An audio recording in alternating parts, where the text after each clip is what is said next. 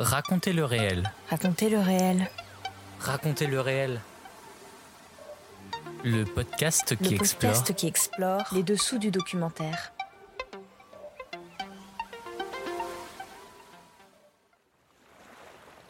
Hors série, faire entendre le réel.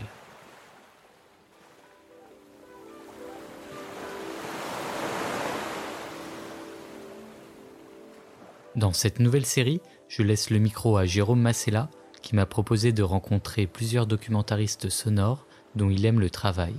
En six épisodes, Jérôme a questionné des réalisateurs et producteurs sur leur façon de travailler, de choisir et de traiter leurs sujets, sur leurs influences et leur manière de faire entendre le réel, leurs doutes et leurs sensibilités.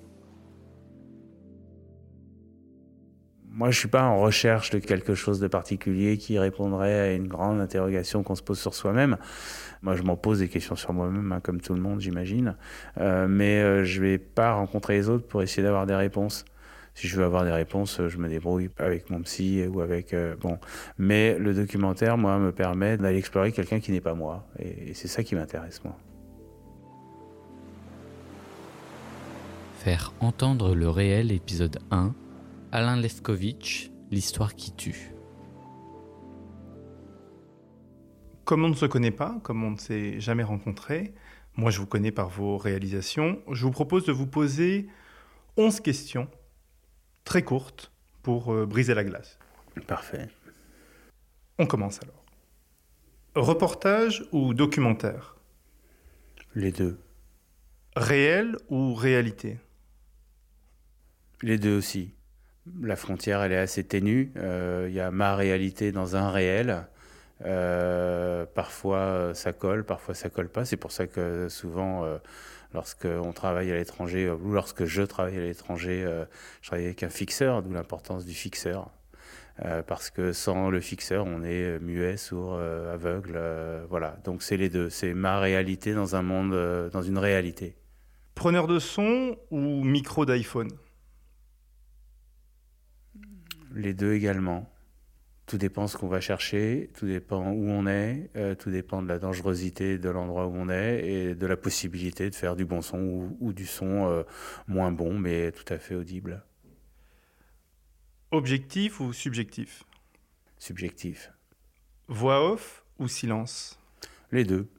Les deux parce que euh, le silence euh, fait partie euh, du message que le documentariste a envie de donner. Parfois, il a envie de parler. Euh, c'est deux messages différents. C'est deux façons de dire un message. Script ou impro? Impro, parce que liberté. Et bah, pour moi, la radio, c'est la liberté. FM ou podcast? Les deux. Format court ou format long? Les deux. Interview en studio, à domicile ou en extérieur? À domicile, parce que le domicile raconte déjà beaucoup de choses. Euh, D'abord, on est face à son interlocuteur, et puis on est face à son intérieur, à ses photos parfois, euh, à sa moquette, à son papier peint, à son fauteuil, euh, déchiré ou pas, à, sa bibliothèque, euh, à sa discothèque. Euh, à sa déco. Euh, voilà, on aime, on n'aime pas. Euh, ça nous raconte aussi le personnage. Parfois c'est vide. Alors est-ce que c'est à l'image de ce qu'on va avoir à l'interview ou pas? Et l'extérieur, l'extérieur, il faut que ça ait du sens. Il faut que ça soit le milieu naturel de la personne. Si elle est ornithologue ou jardinier, autant être dehors. Là, pour cet entretien, je vous ai proposé de le faire chez vous ou chez moi. Vous avez préféré venir chez moi. Il y a une raison? Ah non, vous auriez pu venir chez moi, mais comme euh, vous avez beaucoup de matériel, je me suis dit, euh, allons chez lui. Très bien. Annie ou Stéphanie? Annie ou Stéphanie, dites-moi plus. Ce sont les deux meurtrières de la vieille dame dans le documentaire de Moscow-Lévy Boucault, Roubaix Commissariat Central. Deux personnages Ah, très Annie différents. ou Stéphanie. Euh, alors, euh, les deux, parce que c'est un couple finalement. Euh, et ce qu'elles ont fait, elles l'ont fait ensemble. Et euh, comme euh, je suis assez d'accord avec le réalisateur que je, que, que je connais bien et avec qui j'en ai longuement parlé, je suis assez d'accord sur le fait que elles ont commis ce crime ensemble pour être enfermées ensemble et ne jamais être séparées. Après, Bon, après, la réalité est tout autre. mais les deux, les deux personnages sont très intéressants. Dernière question. Le pire pour vous, c'est devoir diffuser quelque chose que vous trouvez médiocre ou ne pas pouvoir diffuser quelque chose dont vous êtes fier euh, Le pire, c'est de diffuser quelque chose euh, que je trouve médiocre. Voilà, parce que euh, oui, bah, il y a plein de choses qu'on diffuse pas et dont on est fier.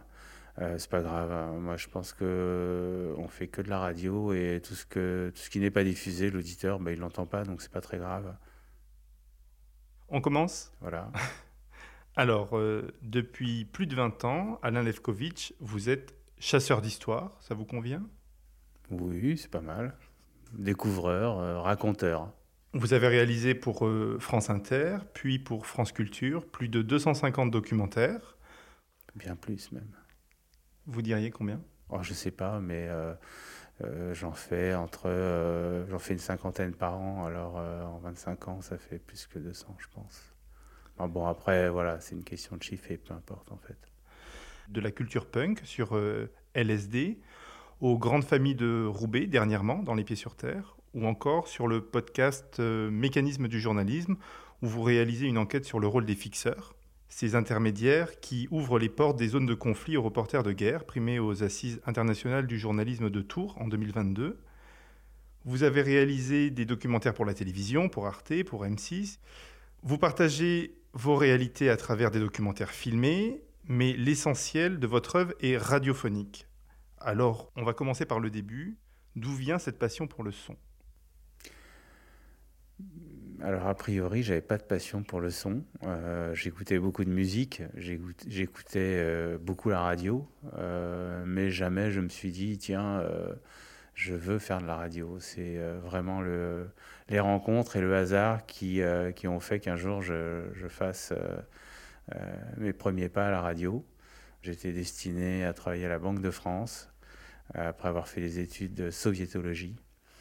Et finalement, ça me plaisait pas, donc j'ai démissionné de la Banque de France. Je ne sais pas trop quoi faire et petit à petit, je me suis retrouvé à faire des, des piges donc à France Culture et puis et puis j'ai commencé comme ça, en fait, euh, à travailler euh, de plus en plus pour cette chaîne. Quels ont été vos premiers sujets? Alors mon tout premier sujet, je crois que c'est un, reportage au long cours sur tous les théâtres de Guignol de la ville de Paris.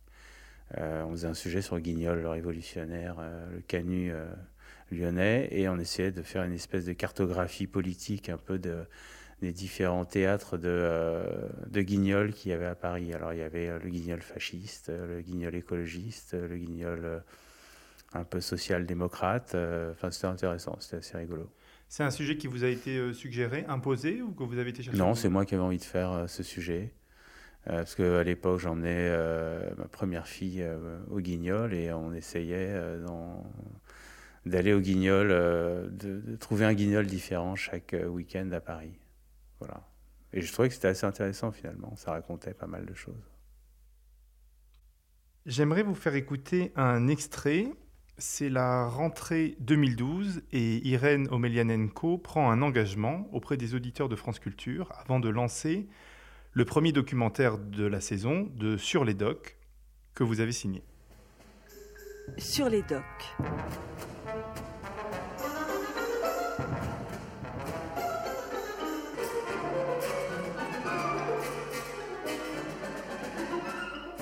Bonjour. Toute l'équipe de Sur les Docks est heureuse de vous accueillir sur son territoire documentaire pour une nouvelle année radiophonique où nous saurons, nous l'espérons, vous faire partager de multiples univers, recréer un réel qui sans cesse nous défie, jouer avec les formes radiophoniques, arpenter de nouveaux chemins de réflexion et parfois sentir la fragilité et la beauté de notre époque. Cette semaine, nous allons commencer par une plongée dans l'univers et les réflexions de trois potes. Yanis, Johannes et Bartek. Leur rêve n'est pas exactement aux couleurs de la France, ils inventent un ailleurs dont ils nous confient quelques clés. Maintenant, en route pour l'Amérique ou presque. My name is uh, Yanis. Uh, I live in La Saint-Cloud and uh, it's a beautiful uh, city, but uh, it's uh, a little bit moche, ugly. This is my friend Bart. here. and uh, this is my my uh, friend uh, Johan. Yeah. Oh, I'm Bart. Uh, I have got uh, 13, um, 17, excuse me. I, uh, yeah, I live uh, near uh, Yanis. Uh, uh, alors, I'm Johan. I'm uh, 17. I live in Assé Saint-Cloud with uh, Bart and uh, Yanis. Yeah. My dream uh, is, uh, comment dire, reali- realize uh, American dream. My dream is uh, uh, going away uh, France because uh, my dream is uh, going to uh, United States of uh, America. Our dream uh, is going is going to America uh, in the future, but uh, today uh, we we live uh, in France, but uh, It's uh, we we it's maybe a nightmare, but uh, we waiting uh, our time.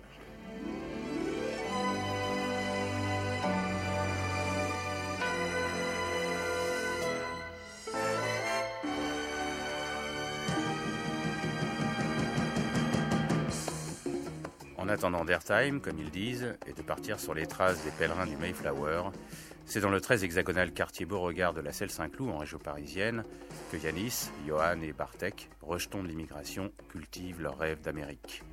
En passe de quitter l'adolescence et de croquer la vie à pleines dents, les trois potes n'en démordent pas.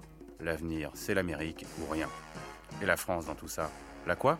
La France, ils ne veulent même pas en entendre parler. D'ailleurs, rien n'y est possible, tandis qu'en Amérique, celle fantasmée qu'on vante dans les clips de rap et les images numériques playstationisées, tout devient possible, surtout l'impossible.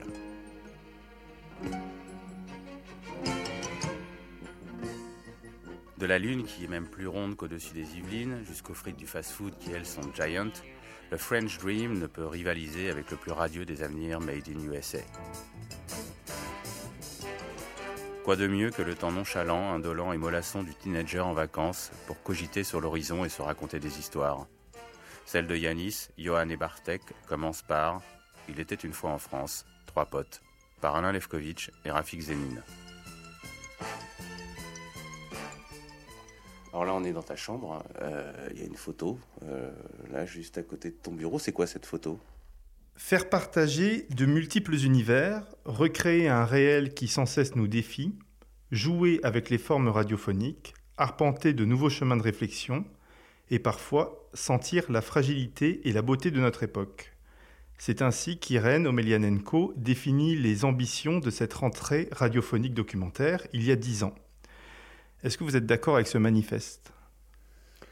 Euh, oui, euh, je suis assez d'accord avec ce manifeste. Euh, le documentaire sonore, c'est une façon de raconter le monde. Alors on la raconte chacun à sa hauteur. Alors on la raconte pas comme au cinéma, on la raconte pas comme dans les journaux, on la raconte pas comme dans les journaux radiophoniques ni dans les journaux télévisés. On la raconte autrement avec un autre outil qui s'appelle le son. Euh, une autre matière, je veux dire, le son, euh, un autre outil, euh, le micro, euh, et on tend notre micro à des gens qu'on n'a pas l'habitude de- d'entendre. Et donc on documente, on raconte ce monde autrement, on tourne autour d'un sujet, on tourne autour d'une thématique, parce qu'on n'est pas obligé de, la, traiter telle que le news doit la traiter, c'est-à-dire frontalement. On peut tourner autour et, du coup raconter une histoire par plein de portes d'entrée différentes. Et comment vous choisissez vos portes d'entrée? Alors j'imagine il y a plein de façons différentes, mais euh, quels sont les, les, points de vue qui vous reviennent? Moi, je. Alors, ça va peut-être vous horrifier, mais euh, moi, je travaille jamais avant. Je travaille toujours après. Parce que j'ai envie de d'arriver vierge euh, sur le terrain que je vais documenter. Parce que je me dis que ben, ce que les autres ont fait, c'est bien, c'est ce que les autres ont fait, et il n'y a rien à dire là-dessus. Moi, je vais faire autre chose, mais j'ai pas envie de copier, j'ai pas envie d'être influencé, ni d'être euh, pollué, pollué au, bon sens du terme. hein parce que euh, voilà, j'ai envie de me poser des questions de, de, euh, de quelqu'un qui découvre. Euh, si je sais tout avant ou si je sais des choses avant, je risque d'oublier des choses fondamentales.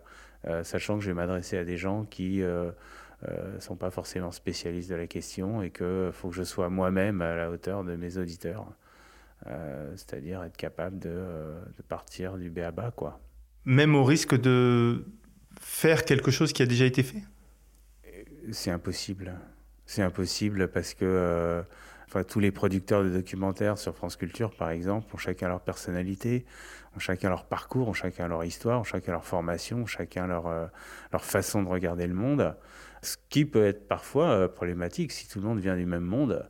Si tout le monde vient des mêmes classes sociales, on, on reproduit la, même chose, je pense, euh, et on regarde le monde euh, plus ou moins de la même façon. Je pense que la lutte des classes, euh, même si c'est un terme qui pour certains sont des, désuets, la lutte des classes, elle se joue là aussi, puisqu'on raconte ce monde qui est en lutte. donc nous aussi, on est en lutte dans notre façon de raconter ce monde. Vous prenez cinq documentaristes, vous leur demandez de faire cinq fois le même, enfin, à chacun de faire le même documentaire au même endroit, vous aurez cinq documentaires différents. Quand je m'intéresse à un sujet, c'est parce que je, me suis un petit peu documenté sur, sur la question. Euh, après, c'est euh, euh, pourquoi je m'intéresse à ce sujet? parce que je pense qu'il a. Enfin, je, cherche toujours des dimensions universelles. C'est-à-dire quand. Moi, je me suis toujours battu. Enfin, je, déteste. J'ai appris ça à la télé à la télé, on m'a toujours dit ah, il faut que ça soit ton sujet, il faut qu'il soit concernant. Alors concernant, j'ai essayé de savoir ce que ça voulait dire. Ça veut dire que euh, quand un avion explose dans le monde, eh bien, on n'en parle pas, sauf s'il y a euh, au moins 10 Français qui sont à l'intérieur. Voilà. Et donc, concernant, c'est que euh, on va documenter le monde extérieur, on met un Français dedans parce que ce monde va nous raconter des choses sur nous-mêmes. On est incapable de regarder le monde pour ce qu'il a à nous dire de ce qu'il est, tout simplement. Donc, pour moi, un sujet, il n'a pas à être concernant. Je peux raconter, je peux, je peux vouloir raconter euh, un monde, une histoire, un parcours euh, qui m'est complètement étranger, mais qui me raconte aussi ce monde et qui n'est pas forcément connecté avec moi. Moi, par exemple, quand je vais au Japon et quand je, quand je travaille au Japon, et j'ai pas mal travaillé au Japon, euh, j'ai du mal. J'ai du mal à, à, me sentir connecté. autant en Chine, c'est, ça a été simple, enfin facile. Je me sentais euh, avec tout, malgré toutes choses étant égales par ailleurs, c'est-à-dire euh, la barrière de la langue, culturelle, etc., etc. Je, voilà, je me sentais plus à l'aise, euh, plus connecté en Chine qu'au Japon. Et qu'est-ce qui, est le, qu'est-ce qui est le mieux pour faire un documentaire? D'être connecté ou d'être... Les deux sont les deux. Après, ne pas être connecté, c'est compliqué parce qu'on rate beaucoup de choses. On a du mal à lire les interstices, d'où la nécessité, encore une fois, du fixeur et du fixeur qui maîtrise bien le français parce que euh, là, euh, la réalité est tellement complexe qu'on a besoin aussi de, comprendre euh, et donc de travailler avec des gens qui manipulent bien les nuances de la langue française. Ou l'anglais parce que parce que c'est des sociétés compliquées à, pénétrer et compliquées à comprendre. Vos sujets sont quand même euh, très différents. Euh, les personnes à qui vous tendez votre micro sont extrêmement variées, que ce soit euh, Pauline Beb, première femme rabbin en France pour Avoine Nu en juin dernier, ou par exemple Maria, témoin de violences conjugales dans une colocation dans Les Pieds sur Terre, le choc de la coloc. Qu'est-ce qui fait selon vous une bonne idée de documentaire? Bah, d'abord, quand euh, je m'intéresse, euh, si je prends par exemple l'exemple que vous avez cité sur euh, le choc de la colloque, quand je m'intéresse à, ça, c'est parce que je me dis que voilà, ces histoires, tout le monde peut les vivre. Moi, je les ai jamais vécues et ça m'intéresse. Moi, j'ai jamais colloqué, j'ai toujours détesté colloquer. Et, et, je me suis dit, ça va être compliqué de colloquer. Déjà, il faut faire des efforts quand on colloque pas, mais alors euh, quand on colloque, euh, c'est vraiment. Euh, et donc je me suis intéressé aux, colocations. Alors la colocation, forcément, vous avez toujours autour de vous des gens qui vous disent c'est génial, c'est super, etc. Mais moi, ce qui m'intéresse, c'est ce qui marche pas. Donc on écoute un extrait du choc de la coloc que vous avez réalisé pour Les Pieds sur Terre, diffusé le 12 octobre 2021. En fait, il lui lançait beaucoup d'objets et elle n'arrivait pas, ce qu'elle me dit, elle n'arrivait pas forcément à les esquiver. Du coup, bah, forcément, euh, des bleus. Et puis, euh, en fait, ça faisait des mois que je soupçonnais des violences et, et en fait, c'était juste derrière un mur, donc ça fait un peu aussi euh, froid dans le dos. le moment où elle a rompu avec son copain, ça n'a pas du tout été pour des raisons de violence ou de considération euh, de sa personne. Ça a été parce qu'il l'a trompée et qu'elle euh, l'a découvert. Donc ça a été la goutte d'eau et de là, en fait, euh, la relation a été terminée, sauf qu'elle, elle n'avait pas d'appartement. Et donc moi, j'ai commencé à la faire loger chez mes amis. Du coup, j'ai commencé un peu à être dans le viseur de Luc. C'est à la fois un sujet que n'importe quel jeune qui s'installe à Paris ou, ailleurs dans une grande ville euh, où il va faire ses études, ou voilà, il n'a pas d'argent, il va forcément, enfin, les colocations, il y en a tous les jours, il y en a des milliers. Euh, mais après, euh, qu'est-ce qui se joue dans, ce, dans cette forme de, cohabitation C'est ça qui m'intéresse. Donc la mise en relief, c'est le, le désaccord? Non, mais qu'est-ce qui se joue? Et souvent, dans le conflit et le désaccord, on a une expression euh, euh, beaucoup plus profonde de ce qui se joue.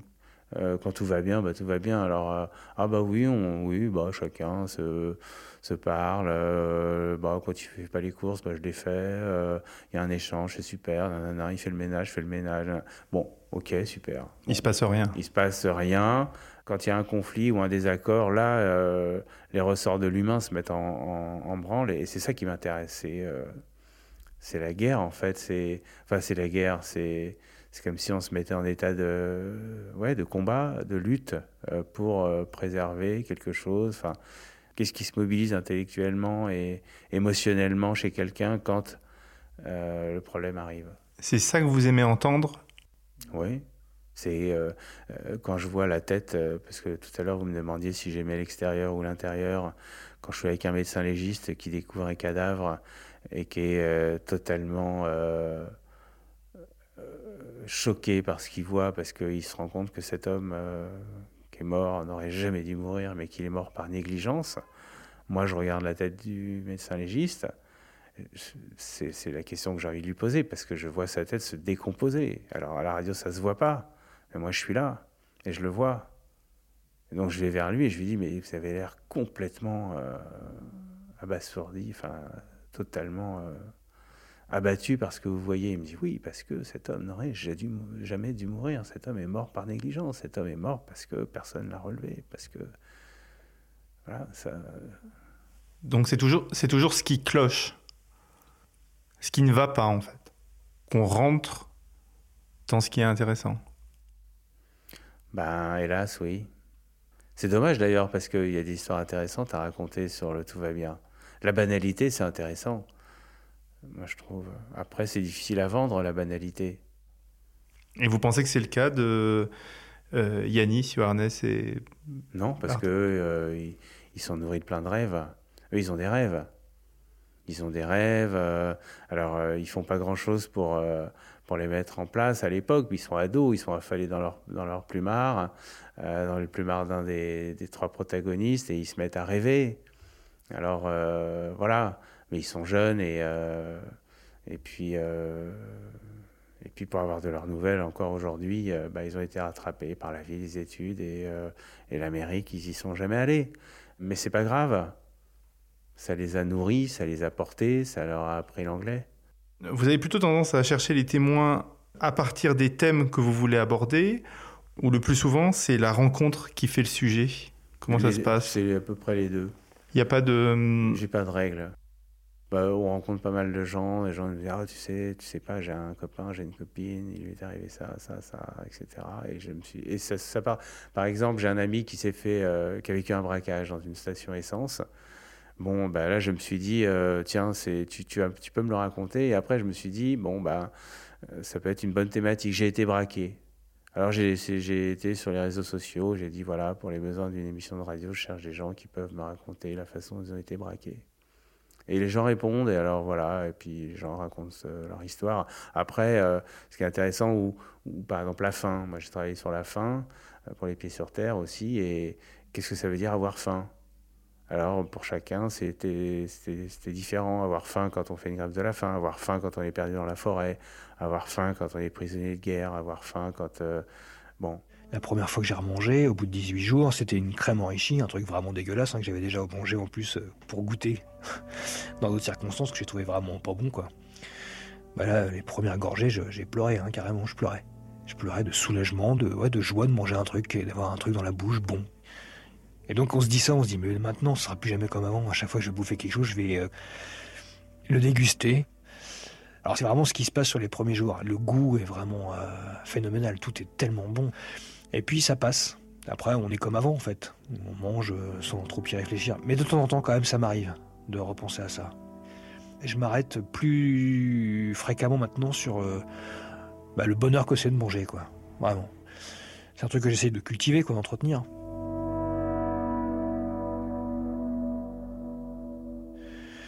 avant la grève de la faim, euh, je pouvais pas supporter avoir faim. Genre, si par exemple euh, j'avais mangé à midi, euh, à 18h j'avais faim, je pouvais plus rien faire. Ah bah là maintenant, des périodes de, de faim comme ça, je peux les tolérer bien mieux. Je veux dire, bah oui, vu ce que j'ai vécu, je pense qu'effectivement je peux rester 12 heures sans manger sans aucun problème. Dès que j'ai commencé à manger, j'ai tout de suite récupéré une forme physique et psychologique très rapidement il y, a eu une période qui était quand même assez difficile parce que je dormais très mal. la nuit, pendant, très longtemps, je me réveillais et j'étais dans une espèce de demi-sommeil et je, pensais que j'étais encore dans ma tente à faire la grève de la faim. Et il me fallait un temps pour me dire non, non, en fait, c'est bon, c'est fini. Alors c'est comme ça, je me levais, j'allais boire un coup, je me recouchais, ça passait. Hein, mais euh, toutes les nuits, j'étais réveillé par ce truc-là. Et puis on passe à autre chose. Alors moi, j'ai pas l'impression que j'ai fait un truc incroyable. Encore que maintenant, c'est vrai que quand je me dis quand même 18 jours, c'est quand même long.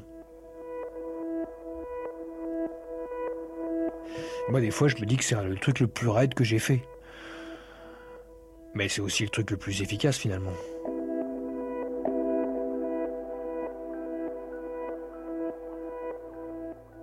C'était un extrait de l'épisode des Pieds sur Terre du 18 décembre 2018, Avoir faim.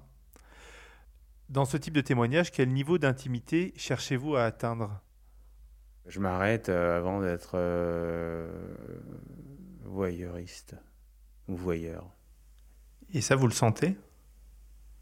Vous sentez qu'il y a une question? Bah, Si des fois je dérape, ça m'arrive parfois. Je le monte, je le monte pas. Ou, euh, parce que je trouve que c'est. Voilà, c'est comme quand quelqu'un pleure dans votre micro. C'est toujours gênant. Pourquoi?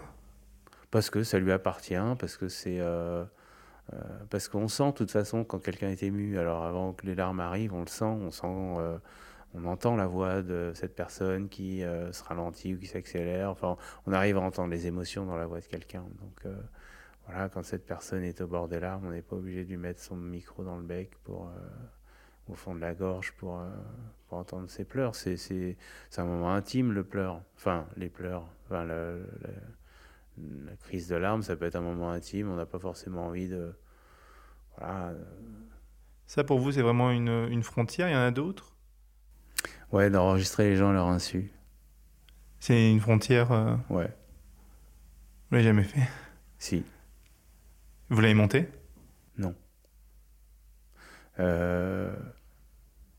C'est comme faire des caméras cachées, j'en ferai plus. J'en ai fait et j'en ferai plus. Pourquoi?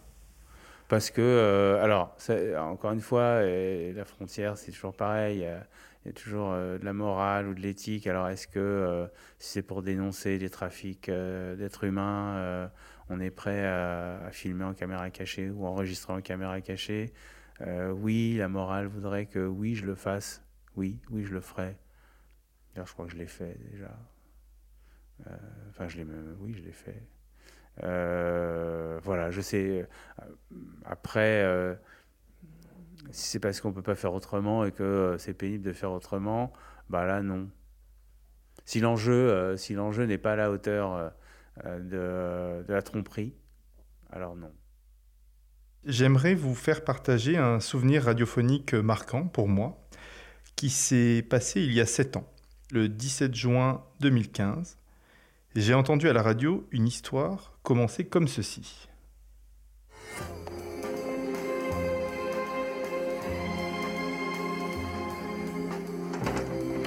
France Culture, les pieds sur terre. On prend son élan, on prend son élan. On attend que quelque chose arrive, le fasse à sa place. On provoque sans doute des situations pour que l'autre prennent la décision et disent euh, si c'est comme ça, je ne veux plus t'épouser. Donc on, essaye sans doute de se montrer euh, plus laide qu'on est, euh, plus désagréable qu'on est. on, trouve des tonnes de subterfuges parce que c'est pas une décision qui tombe du ciel. Mais c'est effectivement, ça prend six mois à pousser, c'est-à-dire que et puis ça se trouve c'est déjà là depuis le début. On sait très bien qu'on est en train de faire des conneries, mais mais parfois on est romantique, euh, on, se pousse, parfois on fabrique les sentiments, on fabrique les histoires aussi, on est capable de ça, de fabriquer des histoires très jolies, euh, d'inventer des sentiments. Bah, moi je suis très forte à ça, écrire des... C'est une forme d'écriture finalement.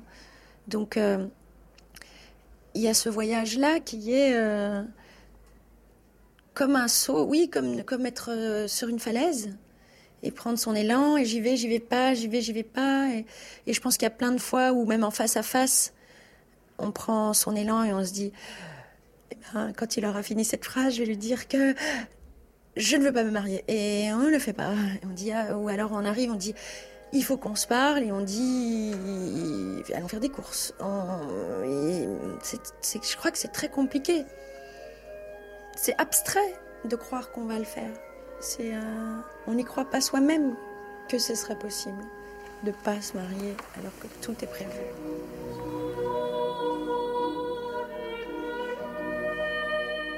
C'est pour ça, je pense qu'on arrive à, un temps urgent que peut-être devant le maire on dit non ou que la veille on annule. Je pense que c'est pour ça qu'on arrive à, des choses très proches du jour du mariage. Moi, je m'y suis pris une semaine avant. Cet extrait est issu de l'épisode Oui mais non, où deux femmes racontent comment elles ont repris la main qu'elles avaient promis et annulé leur mariage au dernier moment. Ce documentaire a été diffusé donc pour la première fois dans l'Épée sur Terre le 17 juin 2015 et rediffusé combien de fois, vous savez? Non. Dans ce témoignage, on nage dans la confusion des sentiments la plus opaque, une confusion qu'il serait sans doute beaucoup plus difficile à mettre en scène dans une fiction, où tout semble se brouiller et où en même temps, dans ce brouillard, tout est net. Comment vous y prenez-vous pour capter cette réalité? Tout à l'heure, euh, je vous disais que j'avais un problème avec le jeu euh, et que euh, le jeu était intéressant dans certains cas, mais lorsqu'il remplaçait la séance d'analyse, ça ne m'intéressait pas. Et en même temps, c'est pas totalement vrai, parce qu'au fond, quand on questionne les gens, quand on rencontre les gens, quand on pose nos questions, finalement, euh, le ressort de tout ça, c'est quoi? C'est, enfin, moi, je pense qu'il y a une partie de moi, c'est-à-dire euh, mes angoisses, mes, mes, mes impensés, mes incapacités, mes impossibilités. moi, par exemple, il, me semble complètement impossible d'arriver devant le maire et de dire non. Enfin, je veux dire, c'est mais ça, ça m'intéresse. Tous les terrains sur lesquels je n'irai jamais, moi, humainement, personnellement, moi, Alain Lefkovitch, tout ce que je ne suis pas capable d'explorer personnellement m'intéresse. Alors, sans doute, je vais l'explorer euh, de façon. Euh, euh, enfin, par personne interpellée. Enfin, je vais le vivre par. Je vais le vivre. Enfin, je vais l'explorer par procuration en allant voir des gens qui. Qui, vivent ce type d'expérience qui, moi, me semble complètement euh, étrangère. Enfin, qui...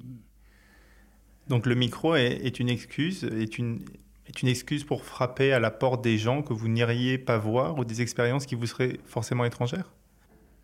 Parfois, c'est le micro, c'est un costume. Le micro, c'est euh, c'est ce qui vous permet d'aller là où vous n'iriez pas sans micro. C'est ce qui vous permet d'ouvrir des portes que vous n'ouvririez pas sans micro. Et c'est souvent celui de France Culture, donc ça aide. Dans cet extrait que j'ai fait écouter, c'est l'entrée en scène de ce témoin. C'est-à-dire qu'on n'a pas son histoire avant. Euh, comment vous faites pour étonner l'auditeur et sortir de la narration euh, de base, si je puis dire, euh, début, milieu, fin bah, Parce que si, le sujet c'est oui mais non, il faut qu'on y soit. Euh, ben, voilà, au moment de dire oui, j'ai dit non, euh, c'est ça le sujet. Donc on, y est. après, le mariage, ça se raconte après. Mais il faut.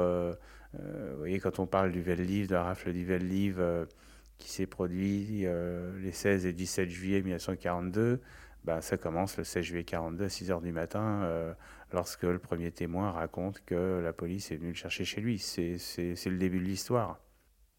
Et cette, euh, ce niveau euh, de confiance qu'on entend dans cet extrait, comment vous faites à votre rythme de production pour instaurer cette relation de confiance? Parce que je passe du temps avec les gens. je reste longtemps, on discute de choses et d'autres. Euh, je les questionne, euh, ils me questionnent. Euh, Avec le micro? Non, pas forcément. Il y a des. Alors ça arrive souvent à l'étranger, chez des gens qui se méfient un peu de.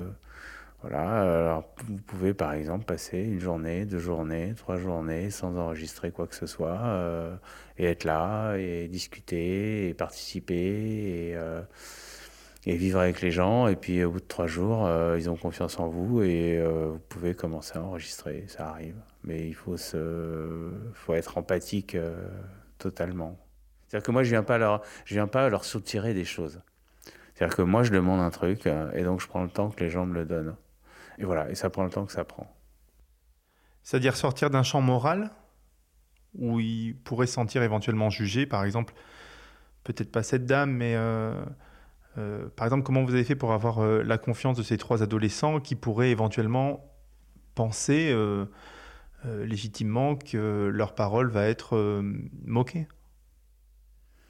Bah non, parce que d'abord, je connaissais le père d'un des protagonistes, et puis, et puis ils ont vu comment ça se passait. je me suis jamais moqué d'eux. Je me, moi, je vais pas voir les gens pour me moquer d'eux ou pour les piéger ou euh, pour les juger. Je suis pas juge, je suis pas. Euh, euh vous voyez, j'ai fait un documentaire dernièrement où un de mes personnages est considéré par tout le monde et que je considère aussi de fait comme pas de fait parce qu'il est considéré par tout le monde, mais c'est un personnage un peu sulfureux, même carrément sulfureux et et ça peut pas être un ami à moi quoi. tout nous oppose. Bon, euh, néanmoins, euh, c'est un super personnage et euh, toute chose étant égale par ailleurs, bah, il fait partie de mon documentaire, mais je ne vais pas rentrer dans ces considérations de, de politique, etc., parce que c'est pas mon sujet. Dans ce cas-là, vous pouvez pas rentrer dans une discussion. Si, on peut tout à fait rentrer dans une discussion. Après, tout dépend comment. C'est. Enfin, c'est surtout moi sur le ton de la discussion que je, je, je, je, discute avec les gens. Je pose pas de questions en fait. Il y a très peu de questions. On commence. Je demande aux gens de se présenter. Euh, c'est souvent euh, le début d'une longue réponse. Parfois, euh, je reprends le micro 7 minutes après, 10 minutes après, parce que les gens aiment se raconter. voilà, j'aurais demandé de se présenter, ça dure 10 minutes. Mais après, c'est sur la conversation que le... Moi, je sais ce que je viens chercher. Ils le savent aussi. Et après, on en discute. Et c'est de cette discussion-là qu'émergent les choses. Moi, je peux poser 20 fois les mêmes questions, mais ça sera jamais avec les mêmes mots. Et les gens disent euh, Ah, comme je vous l'ai dit tout à l'heure, mais quand on écoute ce qu'ils ont dit tout à l'heure et ce qu'ils disent maintenant, c'est pas du tout la même chose. Du coup, c'est intéressant et c'est une discussion. Après, il y, a des gens, vous sentez tout de suite que vous n'irez pas plus loin avec eux parce que, parce que ça tourne en rond, parce que ça tourne en boucle et que voilà, ils ont été au fond. Euh, de ce qu'ils ont envie de vous dire ou de ce qu'ils peuvent euh, vous dire. Et là, il ne faut pas insister. En écoutant euh, certains de vos documentaires, j'ai eu du mal à vous cerner. Je n'ai pas réussi à comprendre ce qui vous animait. Je me suis posé la question, est-ce que c'est un certain lien à l'urbanité? Alors c'est vrai que moi j'adore la ville, je déteste la campagne, la montagne et la mer. Je trouve ça très beau. Hein, euh, je, peux y aller, j'ai pas de crise d'angoisse particulière, sauf peut-être à la campagne, plus qu'à la mer et à la montagne. Non, quoique la montagne aussi. Mais euh, surtout à l'étranger, j'aime bien la nature à l'étranger. En France, je vais rarement. Euh, mais c'est vrai que j'adore les, les, villes gigantesques, j'adore les villes titanesques, euh, asiatiques, euh, africaines. Euh, j'aime bien me perdre dans les villes, j'aime bien les mauvaises odeurs des villes, j'aime bien la, pollution, le bruit, et j'aime bien la ville, parce l'urbain, parce que tout est possible. Le vice de la ville? Tout. Tout, vraiment tout, et, et, même le vice. quand je disais, voilà, ce que j'aime dans l'urbain et l'ultra-urbain, c'est toutes les possibilités sont, là, sont accessibles. quand je suis à la campagne, rien n'est possible. Et ça, ça m'angoisse. Le rien, le vide, le noir total. j'ai pas besoin de noir total, j'ai pas envie de noir total, j'ai pas besoin de silence total. J'aime bien quand ça, c'est rassurant, la, ville est rassurante. Dans votre série d'entretiens avec euh, Mosco Lévy Boucault pour Voix Nue, diffusée en tout début d'année 2022, un épisode est consacré à son enquête calabraise, qui devait durer à l'origine 4 mois et qui s'est étiré sur 7 euh, années. À 75 ans, le cinéaste a réalisé une quinzaine de documentaires, dont Roubaix, commissariat central, affaires courantes, en 2007, ville que vous avez continué d'explorer à travers euh, deux séries pour Les Pieds sur Terre, Roubaix, commissariat des affaires courantes, et Roubaix, les grandes familles. Dans sa carrière, euh, Moscow-Lévy a réalisé 15 documentaires, et vous avez dit que vous en réalisiez une cinquantaine par an. Comment faites-vous pour prendre le temps dans ce rythme de production? Alors moi, je travaille à la radio. Hein. Lui, c'est des films qu'il fait, des films euh, qui demandent euh, effectivement l'engagement, du temps. Euh, il travaille sur un terrain dangereux. Hein, la mafia calabraise, c'est dangereux. C'est pas pieds sur terre sur les rodéos urbains. C'est d'autres enjeux. Après, moi, je ne suis pas productiviste. Simplement, après, il y a une réalité économique, c'est que la radio, c'est pas très bien payé. Et que, que voilà, et pour vivre avec un salaire décent, il faut que, faut que j'en fasse des, des, des, documentaires. Après, encore une fois, je, je travaille beaucoup, mais comme tout le monde, finalement, j'entends toujours les gens, beaucoup de gens dire Ah, mais comment tu travailles tout le temps? Bah oui, mais comme la plupart des gens, ils travaillent tout le temps. Et pourquoi vous préférez la radio, même si c'est moins rémunérateur, alors que vous avez fait, vous avez signé des documentaires à la télévision? C'est pas que je préfère, c'est que j'aime beaucoup, j'aime la radio. la radio, c'est un média qu'on peut pratiquer, enfin qu'on peut, c'est un média euh, euh, universel et, enfin je veux dire c'est le média le plus courant au monde. Euh, on ne peut pas arrêter la radio, on peut arrêter les images, on peut couper les images, on peut pas arrêter le son. D'abord, je trouve que c'est un instrument de liberté extraordinaire et on peut en faire partout de la radio, on peut pas en faire partout des images. Qui vous a donné envie de faire du documentaire? Quels ont été les documentaires qui vous ont touché au point d'en faire? Moi, j'ai pas eu j'ai pas été influencé par euh, les documentaires des autres. Euh, moi, j'ai toujours voulu raconter mes histoires. J'ai cru comprendre que quand même, Moscow Lévy, j'ai, euh, en laissant aller mon imagination, j'ai, j'ai pu penser que c'était un de vos modèles. J'ai fait fausse route. Non, c'est vrai que c'est une écriture qui me plaît, c'est une audace qui me plaît, c'est une temporalité qui me plaît, c'est une façon... Enfin, il fait, il fait ressortir l'humanité des gens, et c'est ce que j'aime aussi chez lui, enfin, c'est ce que j'aime surtout chez lui d'ailleurs, dans tous ses films. Et même si parfois il y a des choses ultra violentes, ça nous questionne. C'est les films qui, tous les films de Moscou euh, vous questionnent en quelque sorte. Euh, ouais. Euh, alors est-ce que c'est un modèle Oui et non, parce que j'aimerais bien moi pouvoir passer 7 ans sur un sujet et en même temps, je crois que je suis incapable de, de me passionner pendant 7 ans pour la même chose.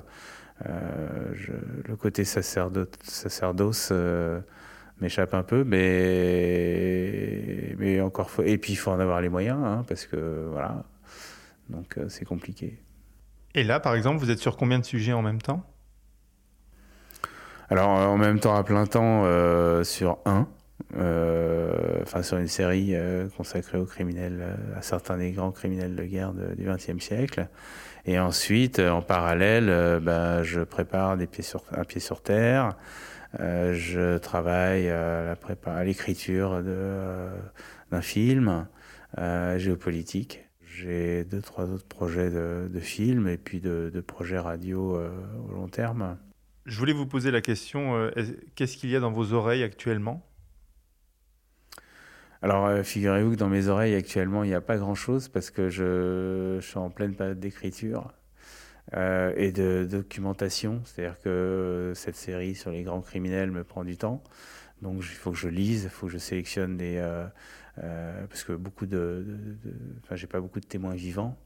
Donc j'ai beaucoup de récits, donc il faut que je lise, il faut que je sélectionne les récits que je vais, je vais faire lire par des comédiens. Euh, j'ai beaucoup d'archives à écouter, beaucoup de vidéos à regarder pour voir ce que je sélectionne pour la construction de ces huit documentaires consacrés euh, donc à, ces, à huit grands criminels. Donc ce sera pour euh, LSD ou? C'est pour une histoire particulière à chaque fois.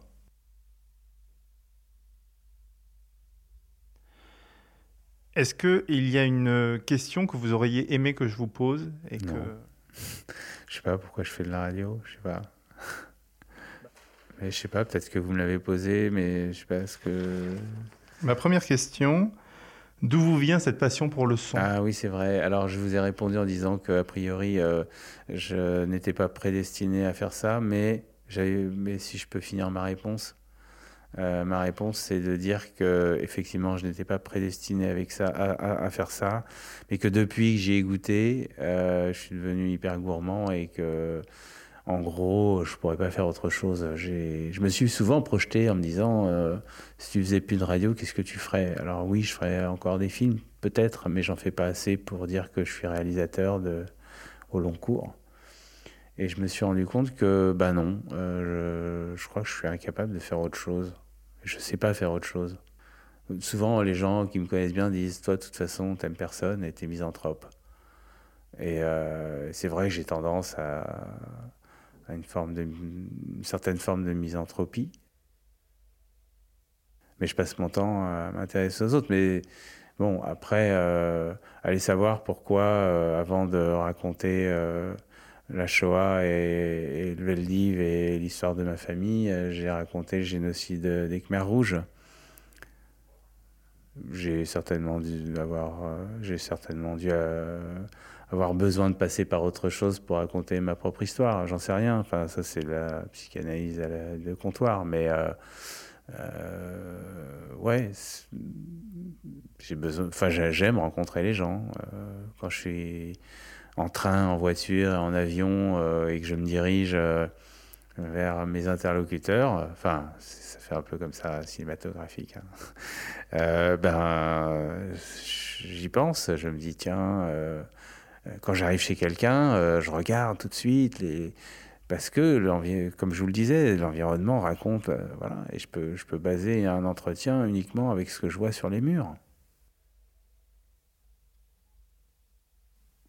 Est-ce que c'était agréable ou désagréable de se faire euh, interroger? Non, c'est assez agréable. C'est assez agréable, ça vous permet de vous mettre un peu à la place de des personnes que vous rencontrez régulièrement. Et c'est vrai que c'est pas un exercice assez, c'est pas un exercice facile. On a toujours peur de dire des banalités, euh, voilà. Et moi, je dis toujours à mes interlocuteurs, parce que souvent on dit, ah, France Culture, il faut. Et je leur dis, mais non, euh, parlez avec vos mots, parlez avec vos, parlez-moi comme vous parleriez à votre voisin, quoi, parce que c'est ça qui m'intéresse. Je refuse de changer la voix des gens, par exemple. Pourquoi? Parce que ça les tue, ça tue une personnalité.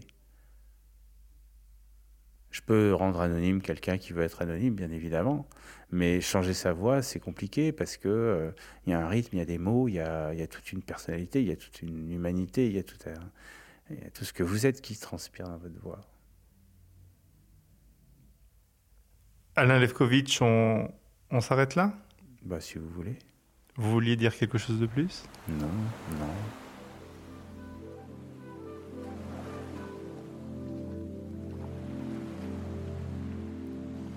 C'était Faire entendre le réel, présenté par Clément Touron, interview et montage de Jérôme Assella, visuel de Justine Lofredo. Si vous avez aimé ce podcast, n'hésitez pas à liker et à mettre un commentaire.